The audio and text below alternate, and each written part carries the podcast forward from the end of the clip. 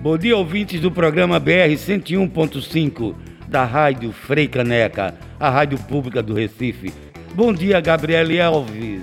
Eu sou Manuel Constantino e trago para vocês, todas as quartas-feiras, o nosso Papo de Artista.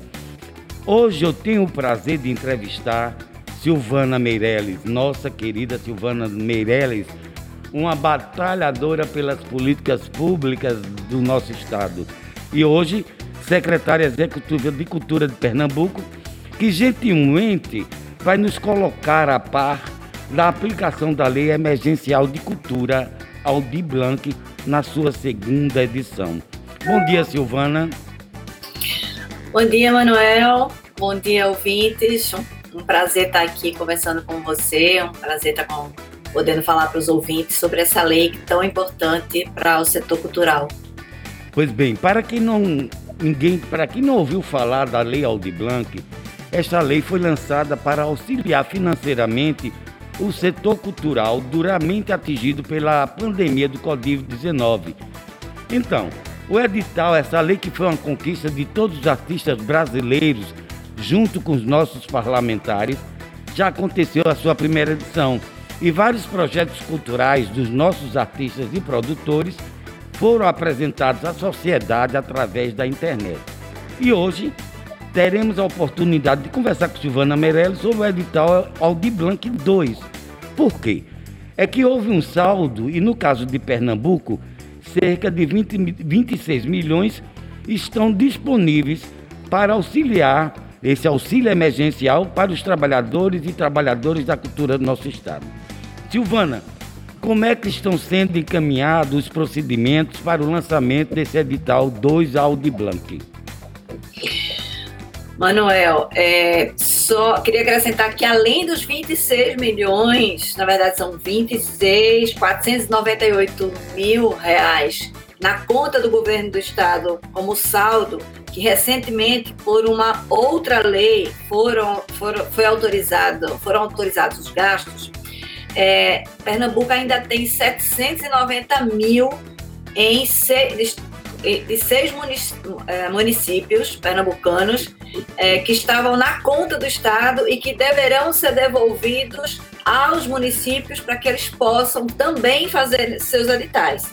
É, o prazo é, foi até prorrogado, mas os seis municípios conseguiram entrar na plataforma Brasil e colocar o plano de trabalho no primeiro prazo. Então, estão garantidas as execuções da Lei Aldi Blanc nesses seis municípios que não conseguiram fazer na, na primeira edição da LAB. Né? É, quais são os próximos passos? É, nós aguardamos e já, já saiu o decreto que regulamenta né, a lei que agora se chama 14.000 é, é, 14.150, que foi a lei que possibilitou, autorizou a prorrogação dos prazos em relação ao saldo, é, em relação aos gastos de 2020 e que autorizou estados e municípios que tenham algum saldo a utilizar é, esses saldos em novos editais ou em antigos editais. Então, no caso do Pernambuco, o próximo passo, na verdade, são alguns passos simultâneos.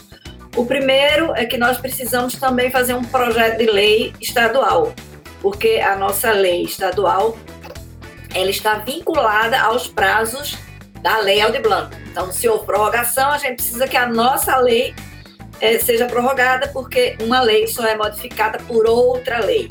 Não pode não tem outro instrumento que permita essa modificação. Isso já está já tá na nossa Procuradoria é, Geral do Estado, que é quem vai analisar esse projeto de lei, fazer as adaptações.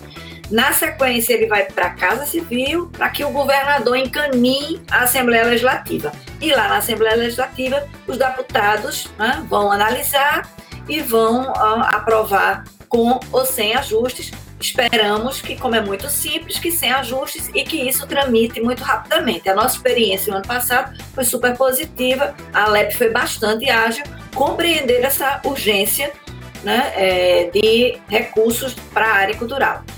Paralelamente a isso, a Secult, que é responsável pela elaboração e coordenação da aplicação da lei no Estado, está revendo os editais que já tinham sido lançados Perfeito. e fazendo dois novos editais.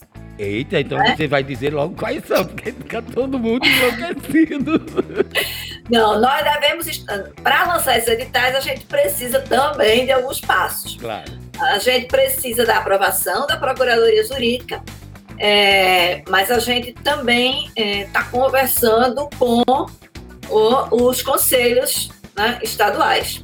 Claro. Que, que, Pernambuco tem três conselhos. E aí, tem e... que ouvir a sociedade civil, é, obviamente, até porque são, tem um conselho de políticas públicas de cultura que foi recém-possado, né?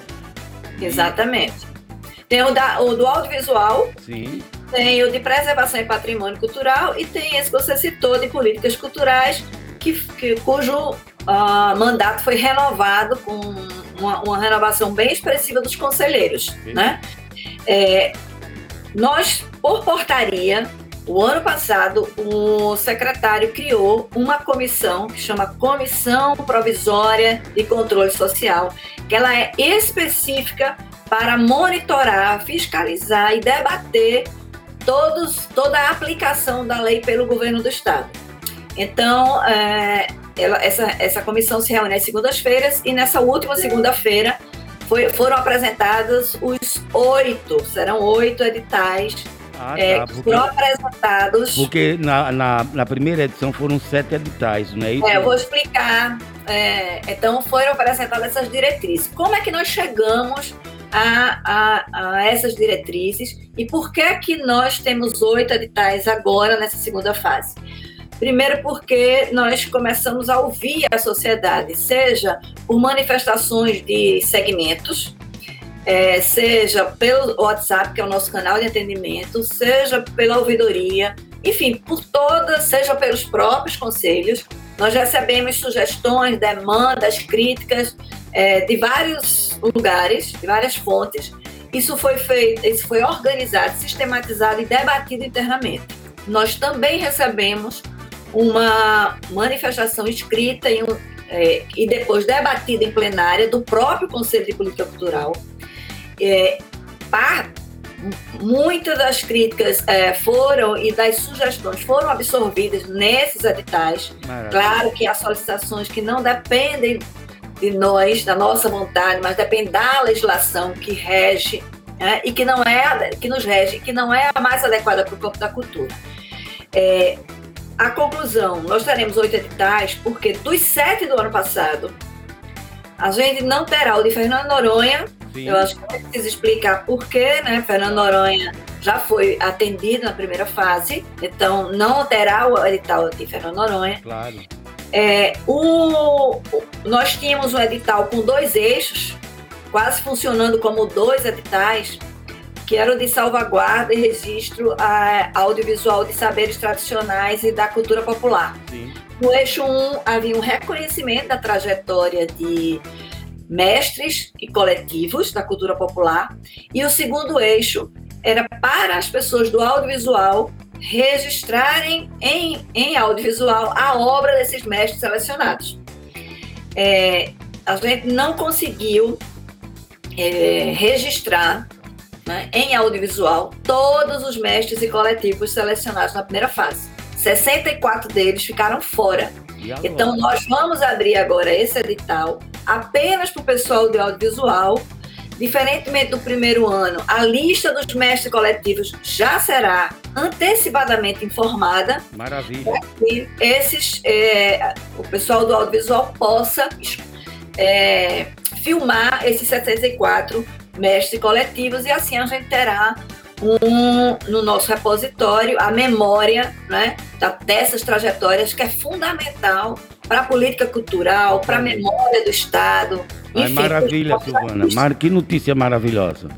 Pois é. Agora, quais são os demais? Vou repetir quais foram. Sim. Criação, fruição e difusão será reeditado com ajustes para todos os que eu citar antigos terão algum tipo de ajuste, em função do que eu disse. Claro. É, em função, inclusive, do nosso aprendizado como Secult, porque é bom informar quem não sabe ou lembrar quem viveu a lei, a primeira lei, ela nos pegou de surpresas Totalmente. e num ambiente muito adverso, né? De falta de pessoal, de falta de estrutura no meio da pandemia, todo mundo trabalhando remotamente, com inúmeras dificuldades, com desafios, uma lei complexa, ao mesmo tempo uma lei ousada, uma lei que nossa legislação uh, está ina, é inadequada, isso ficou muito evidente. Na verdade, a lei evidenciou essas precariedades todas, a gente teve que vencer num curtíssimo espaço de tempo, porque o recurso chegou em setembro, Sim. na conta do governo, do estado e dos municípios, isso foi no Brasil inteiro,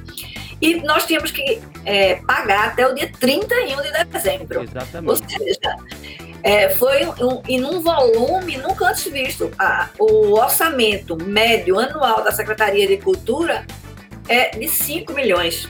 Uhum.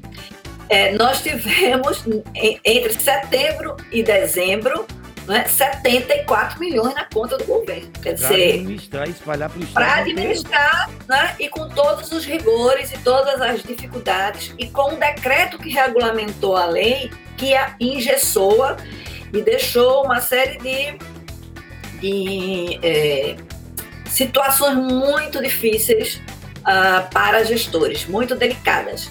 Bom, voltando aos editais, é, a lei de criação, fruição e difusão será repetido de formação e pesquisa. É, o de sustentabilidade de circos, só que o de circos vai já dar um passo à frente do passado, do anterior. O de festivais que também posso citar algumas mudanças, vai é, ampliar para incluir mostras, algo que as pessoas é, do meio cultural reclamaram, solicitaram, ponderaram, foi que deveria é, também é, apoiar festivais inéditos, então isso vai ser incorporado no novo edital. Hum. O, o, de salvaguarda para é, o fim que eu já citei, Sim. ou seja, o eixo 2 para o audiovisual, o de aquisições, que foi um edital é, inovador, né? É, diferente, inclusive, de como os estados, outros estados interpretaram essa questão da aquisição, porque é aquisição de produtos e aquisição de bens Sim. também, aliás, desculpe, de, de, produtos e de serviços. É, e os dois novos são um voltado para técnicos, né? a gente sabe que, é, embora nós, em alguns editais, tivéssemos estimulado né, é, é, a, a contratação de técnicos o envolvimento e a participação dos técnicos nos projetos, obviamente, né? É, mas isso foi muito reduzido, né? Não atingiu um grupo grande, né? Só a, a cooperativa que reúne os técnicos tem cerca de 600 associados, é muita gente, nem todo mundo está na cooperativa. Então, é, esse de técnicos eu creio que vem para cobrir uma lacuna né, que é, ficou na primeira fase. E o segundo, que cobre outra lacuna, é um para comunidades e periferias. É, porque também a gente percebeu que a lei, apesar dela ser na sua, no seu espírito na, é, inclusiva, Sim. o tempo não nos permitiu, né? E também é, nem todo mundo é, que deveria ser beneficiado, que deverá ser beneficiado pela lei, está nos nossos cadastros, mesmo no mapa cultural, que cresceu bastante, o volume de inscritos, claro. É, mas a gente não conseguiu chegar tão longe. Então a gente fez um edital específico para comunidades e periferias, estimulando principalmente que esses projetos sejam feitos pelas comunidades e para as comunidades. Então, eles, eles vão dizer o que querem fazer e vão ter que desenvolver dentro da comunidade. Né? Tanto o, Giovana, é, é muito interessante, como é um edital novo de comunidades e periferias, serão evidentemente dentro de, da, da, do setor cultural, na área de cultura popular, sim, evidentemente, sim. possivelmente, né? Sim, sim. É, não, tudo que eu, todos os editais aqui citados, eles é, incidem sobre trabalhadores e trabalhadoras da cultura. Perfeito. Não é para outra atividade que não seja cultural. Perfeito. Esse conceito de trabalhador e trabalhadora da cultura é, também acho que foi um, parte do legado da, da LAB, né, como a gente terminou apelidando a Lei Aldir Blanc, é, porque a gente ampliou esse no, no universo e nos colocou diante muitas vezes uma pergunta: é, essa, esse tipo de trabalho é do setor cultural ou não é? é maquiador, é ou não é da área cultural? Sim. O eletricista, quando é que ele é da área cultural? Enfim, isso foi um grande desafio, porque no Brasil inexiste né, essa classificação das profissões no campo da cultura. Isso é algo urgente e que em situações como essa, muitas vezes gerou impasses ou interpretações diferenciadas. Eu acho que um Estado achava que era, o outro achava que não era, enfim. Mas acho, acho isso assim, é, estamos diante de uma pandemia que é cruel, o Covid-19, mas também está, essa pandemia está nos ensinando muito. Por exemplo, existe a lei do artista, que é nacional, a lei dos artistas, que poderia já ser renovada ou re, repensada para aprimorar essa lei do artista, que é uma lei fundamental mas que precisa ser atualizado, inclusive para colocar as questões das definições, inclusive das novas profissões que o campo do, que, o, que o setor cultural absorveu, inclusive com as novas tecnologias, não é verdade? Exatamente. É, essa lei, né? É, é, você tocou num ponto assim, importante. É incrível que no meio dessa pandemia é, nós tenhamos conseguido, conseguido tantos avanços, né? É, houve uma corrida para o aprimoramento da gestão e das condições né, da gestão, e houve uma mobilização enorme da sociedade civil que foi fundamental para que nós chegássemos onde chegamos. E a lei abriu né, é, um, um, várias outras oportunidades. Tanto que hoje correm no Congresso alguma, algumas leis importantíssimas para o campo da cultura. A conhecida Lei Paulo Gustavo, que quer injetar emergencialmente mais de 4 bilhões de reais. A, o que eles estão chamando de Lab 2, que é a LAB, para simplificar, é a LAB em caráter permanente, ou seja, 3 bilhões anuais injetados na cultura e distribuídos tal qual, distribuídos tal qual foram distribuídos na pandemia, a lei das loterias, né? Assim como há algumas questões que, que eu aproveito a oportunidade para é, que a gente precisa continuar essa mobilização e, e estar bem atento a reforma tributária e o que vai acontecer com o imposto de o, o, impacto da reforma do imposto de renda na Lei Rouanet, que é péssimo. A gente precisa ter conhecimento, a gente precisa é, estar atento, mobilizar os nossos parlamentares para que isso não aconteça. Inclusive, a relatoria piora o cenário, sai de mais de um bilhão para 266 milhões anuais, ou seja, é uma perda. Não existe mais Rouanet no país. É e o decreto recém-lançado, né, recém-publicado pelo governo federal, que altera a lei Rouanet, né, é, que é, exige uma mobilização, porque o impacto não é positivo. É, eu Enfim. queria colocar, Silvana, essa questão que é muito importante aos artistas e produtores de todo o país e, e especificamente de Pernambuco, do Recife e toda a nossa região, é que Infelizmente, nós temos uma gestão nacional do governo federal que provocando uma desconstrução na relação com a cultura de um modo geral. Isso, para nós que somos artistas de todos os segmentos, tem sido uma facada nas nossas costas e nos nossos peitos.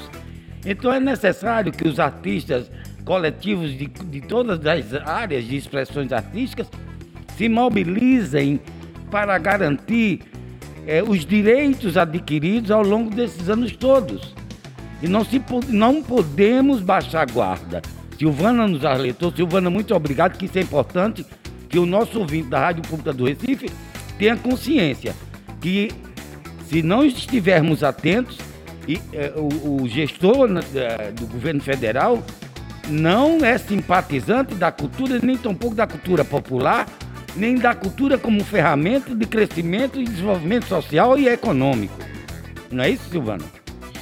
É, eu acho que, bom, a gente tem aí inúmeros exemplos do que está acontecendo, né, no nível nacional, o mais recente, né, essa, né? a, o incêndio da Cinemateca, né, eu vou repetir até uma frase crônica de uma morte anunciada, né, vários artistas pernambucanos, em, é, é, vários artistas brasileiros em Cannes, inclusive pernambucanos, como o Kleber Mendonça, alertaram para esse problema, né? É, bom, é, então isso mostra esse descaso, porque destruir a cultura de um país é destruir o país, né? Porque a gente pensa que cultura é só o lazer, o entretenimento, é, é, é o show, enfim, é o artista. Não, a cultura é, é um conceito muito mais amplo, né? Tanto que a gente, a partir da experiência de, de do Ministério da Cultura e de Gilberto Gil, começou a falar em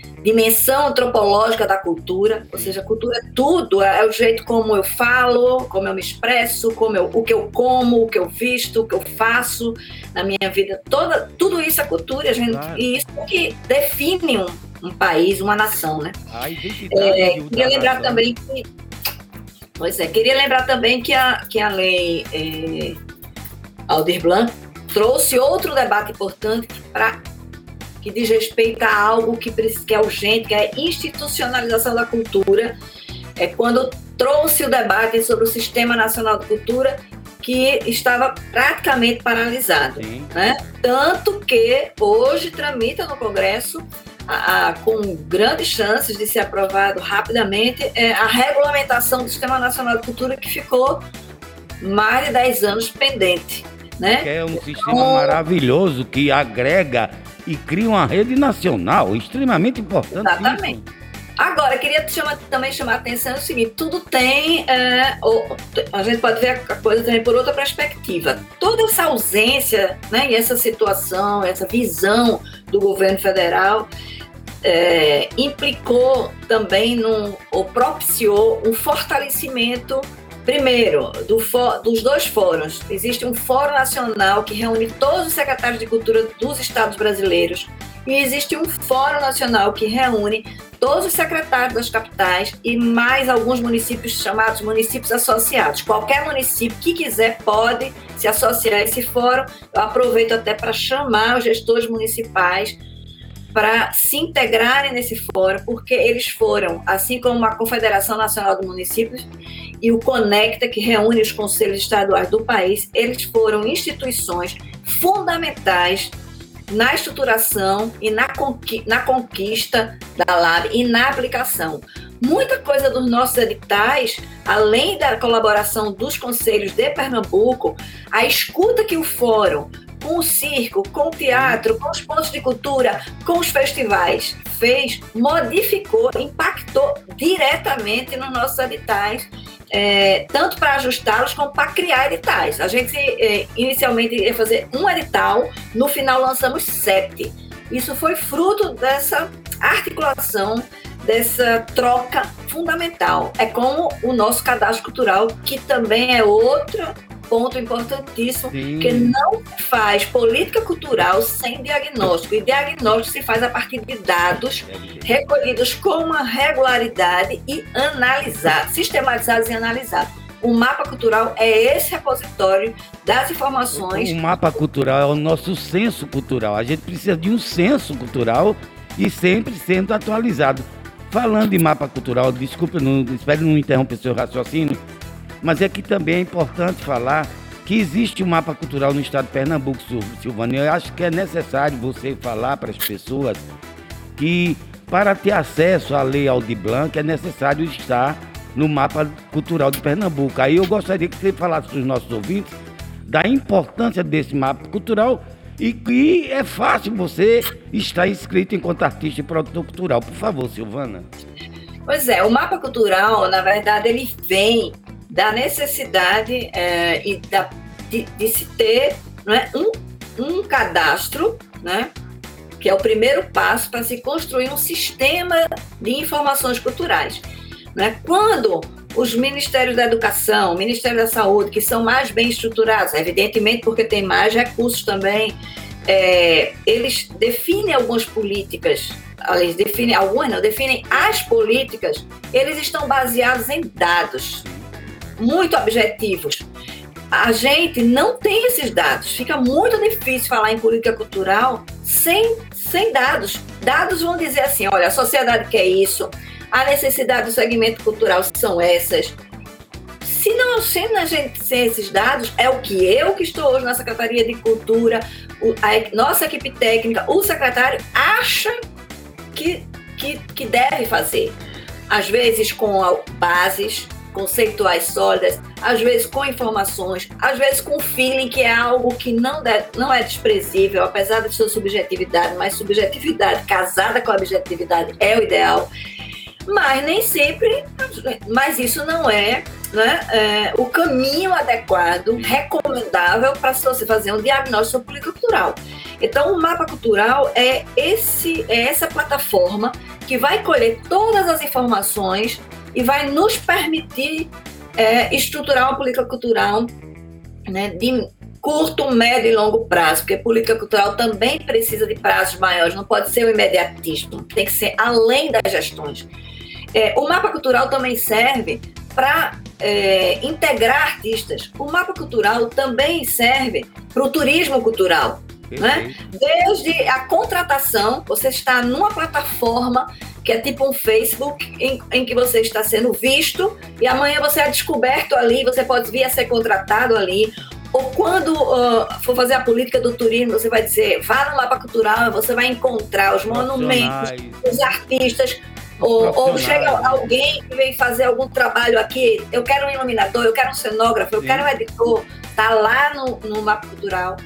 As, como o Facebook, é, cada um decide o que quer dar publicidade. Sim, é então, é, e cada um administra o seu endereço, né? O seu, a sua produção do jeito que quiser. E claro, para a Lab não tem outra maneira de é, acessar a Lab se não passar pelo mapa cultural. Eu até sugiro que quem não está no mapa cultural dê o primeiro passo, porque quando e se inscreva, porque quando os editais Constantino forem lançados, a pessoa já vai começar, não começa do zero, já, já tá começa estando inscrito. Então, gente, então, é uma é... sugestão que eu faço. Gente, Aproveitando a inscrição. É, só falar o seguinte, gente, é fácil você entrar no mapa cultural, vá na internet, mapa cultural de Pernambuco.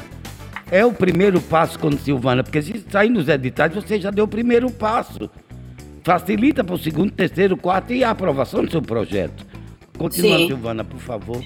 Não, inclusive eu vou deixar um telefone aqui que é de WhatsApp, 3184 3018, porque se eu preencher o mapa cultural ou qualquer dúvida sobre a Lab, esse é o nosso canal oficial de atendimento. Né? Ele funcionou na primeira fase, está sendo aprimorado agora e nunca deixou de funcionar. Ele está respondendo a quem está fazendo o relatório de execução da primeira fase e ele vai responder sobre o futuro e sobre o mapa cultural. A propósito disso, eu queria dar duas informações, Constantino, que eu acho importantíssimas. Claro. É, poderão pessoas que já concorreram na primeira fase Sim. poderão concorrer agora de novo. Só que elas precisam ter entregue os relatórios de execução no prazo e elas é, só serão é, beneficiadas depois que forem atendidas as pessoas que nunca acessaram a LAB. Perfeito. Porque, lembrando, a LAB é uma lei de emergência. Ela não é uma lei em que a meritocracia é a coisa importante. O importante é atender é, a emergência, a necessidade do segmento cultural. Então, aqueles que não. E ela é a continuidade. Sim. Não é um novo projeto, não é uma nova lei. A lei que eu citei, a 14.150, ela é complementar a lei Aldir Blanc. Então, a estrutura da Aldir Blanc não foi modificada, é a mesma lei. Daí porque a gente precisa ampliar os beneficiários e eles terão prioridade. Assim como nós vamos reproduzir os nossos percentuais de políticas sociais, Sim. que foi fundamental. É, não foi visível porque, no fim das contas, na primeira fase, todo mundo que foi classificado recebeu. É Mas se não tivesse sobrado dinheiro do auxílio emergencial e a gente ter transferido para os editais, é, essas políticas, é, a aplicação dessas políticas é, que foi inclusive motivo de elogio do documento do Ministério Público, é, do Ministério Público, elas, é, vocês teriam oportunidade de ver o quão importante elas são. Assim como o percentual de regionalização, nós também vamos reproduzir isso. Foi um debate, inclusive, no Conselho de Política Cultural. Né? Então, fica aí essa deixa. E só para informar que o Mapa Cultural não é uma plataforma exclusiva de Pernambuco, ela é uma plataforma que foi é, implantada pelo Ministério da Cultura, no próprio Ministério da Cultura, lá em 2015 16. Vários estados aderiram, alguns municípios aderiram, uns municípios e estados é, deixaram ela um pouco de stand-by né, é, e retomaram agora, outros abandonaram, outros é, fizeram do, mapa cultural, como o Ceará, a plataforma mais importante. Então, qualquer pessoa da área cultural que for fazer qualquer coisa no Ceará, ou está no mapa ou não faz, cearense ou não.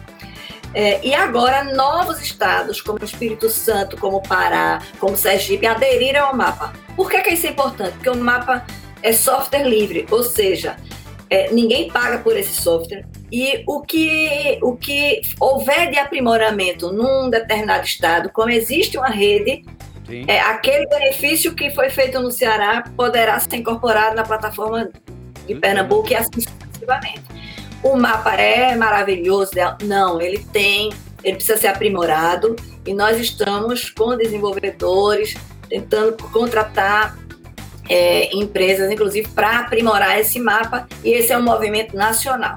Perfeito, Silvana. Olha, nosso tempo já está infelizmente voando, porque é tão importante esse assunto. Sabe por quê, Silvana? Eu fico muito feliz, porque apesar da crueldade da pandemia, apesar de, estarmos lidando com a lei de auxílio emergencial para os trabalhadores da cultura, essa lei também, é, todo esse movimento local e nacional, está nos proporcionando uma troca de conhecimento, de busca de aprimoramento, para que possamos fazer uma política cultural pública que seja abrangente e que chegue de qualidade no, no seio da sociedade como um todo. Silvana, eu gostaria muito, gostaria de poder depois voltar com outra entrevista, para que a gente possa aprofundar, para que aqui a Rádio Frei Caneca seja um canal aberto para todas as pessoas de cultura, principalmente você que está numa gestão como secretária executiva do Estado, de Cultura do Estado. Para nós será um prazer, se precisar dizer, estou precisando dar um recado. Vamos lá, que aqui está papo de artista para isso mesmo. Gostaria, infelizmente, Silvana, de pedir para você é, dar, dizer suas, suas últimas palavras nesta quarta-feira, para que eu possa também me sentir provocado para lhe chamar de novo, evidentemente. Ah, eu agradeço o espaço, acho que é super importante, acho que a rádio tem uma penetração imensa. A gente, quanto mais a gente divulgar, esse foi um ponto é, que nós precisamos reforçar a comunicação, né, é, para que chegue em todos os lugares. Claro que a gente usou alternativas é, para as buscas ativas, como o SESC, que foi super importante e parceiro, né? E, querida, o meu recado é: não se desmobilizem, porque a gente não pode baixar a guarda nesse, nunca, e especialmente nesse momento, né? É, acompanhe essas leis, busquem seus parlamentares e um dia desse eu estava ouvindo uma live, eu acho até que foi Carol Virgulino da, da, da Juntas falou, agora o segmento cultural, ou parte dele que lidou com a LAB, sabe muito bem a diferença, o que é projeto de lei, o que é emenda constitucional, o que é decreto, o que é portaria. Sim. Enfim, já que nós tivemos essa grande aproximação com o Congresso Nacional, com as assembleias, com as câmaras de vereadores, não percamos, porque é ali que é onde se fazem as leis, é ali que, que nos garantem e que garantem a política cultural.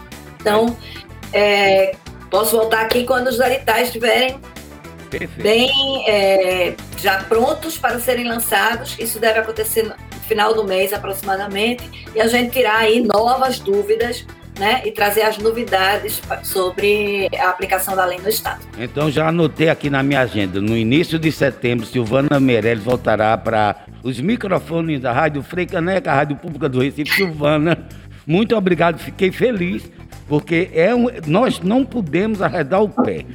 Temos que continuar com essa essa interligação, essa, essa, essa mobilização e formar uma grande rede em defesa da cultura brasileira e defesa da cultura de Pernambuco, do Recife. Gente, tenho que encerrar aqui o Papo de Artista. Eu sou Manuel Constantino e trago para vocês todas as quartas-feiras a coluna Papo de Artista. Até quarta-feira. Acelera, Gabi. A pista é sua. Rádio Frei Caneca, Rádio Pública do Recife.